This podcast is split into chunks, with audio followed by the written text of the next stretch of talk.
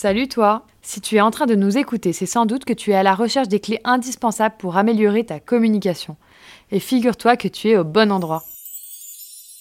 Nous, c'est Lorla et Léa, et on a créé en mai 2020 notre agence de communication audio et digitale, Eclat Agency.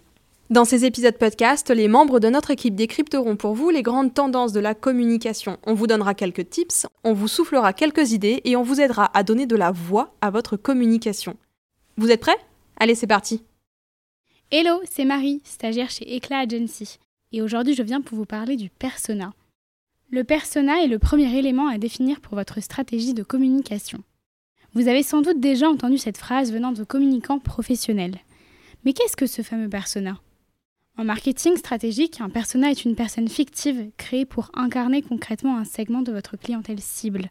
Target locked. Il s'agit ici de créer une personnalité qui correspond au public cible de vos produits ou de vos services. Le but? Créer des personnages stéréotypés mais réalistes. Wait a minute. Who are you? Les caractéristiques de cette personne imaginaire sont regroupées dans une fiche de présentation. Vous avez notamment besoin des éléments suivants. Son prénom, son âge, son milieu sociologique, sa composition familiale, son lieu de vie, sa profession, mais surtout ses attentes de votre service ou de vos produits, ainsi que ses besoins en rapport avec ce que vous proposez. Le persona traduit les caractéristiques générales de votre cible de cœur grâce à son côté concret. Cette technique facilite les choix marketing et permet à votre cible de cibler plus facilement votre prospect. Ce type d'exercice permet aussi bien de comprendre les besoins de vos clients potentiels et la façon dont votre produit ou votre service peut y répondre. Afin de diversifier votre cible et de ne pas caricaturer, il est conseillé de créer plusieurs types de personas pour un même projet marketing. Cela vous permettra notamment de pouvoir répondre aux besoins des différentes typologies de personnes. Et pour compléter votre persona, vous pouvez opter pour une mise en situation visuelle, comme la BD ou un mood board par exemple. Mais alors, ça sert à quoi un persona? Comme son nom l'indique, le persona va permettre à l'ensemble de l'entreprise de personnifier le client cible. Cela va faciliter la segmentation client qui servira de base pour la construction de votre plan de communication. Ainsi, plus votre communication s'adresse spécifiquement à votre cible, plus elle en devient efficace. Il est en effet beaucoup plus facile de parler à une cible que l'on a identifiée qu'à une catégorie générique de la population. Cette stratégie du persona est surtout utile pour trouver vos early adopters, c'est-à-dire les clients qui achèteront en premier votre produit.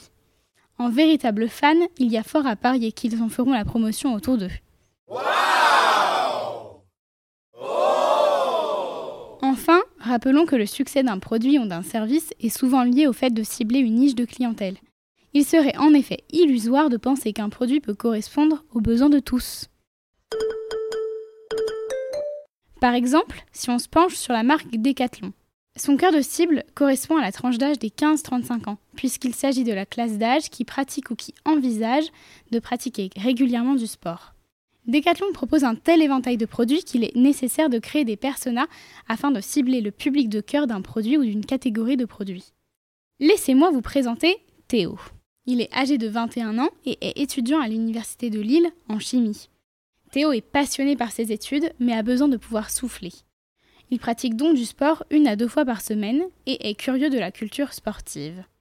Il est étudiant et n'a donc pas beaucoup de revenus. Il ne peut pas par exemple s'inscrire dans une salle de sport.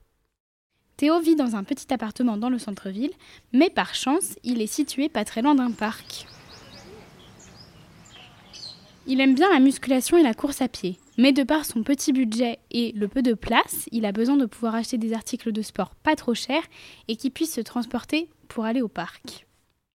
Ce que propose Decathlon à Théo, ce sont des petits produits transportables à des prix abordables.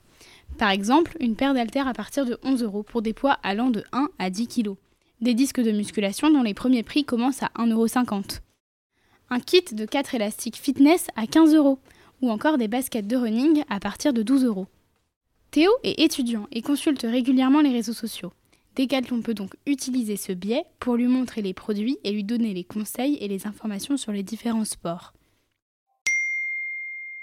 Comme de nombreux étudiants, il passe beaucoup de temps dans les transports et a découvert le nouveau format qu'est le podcast. C'est un format qui lui permet de s'informer sur divers sujets, dont le sport.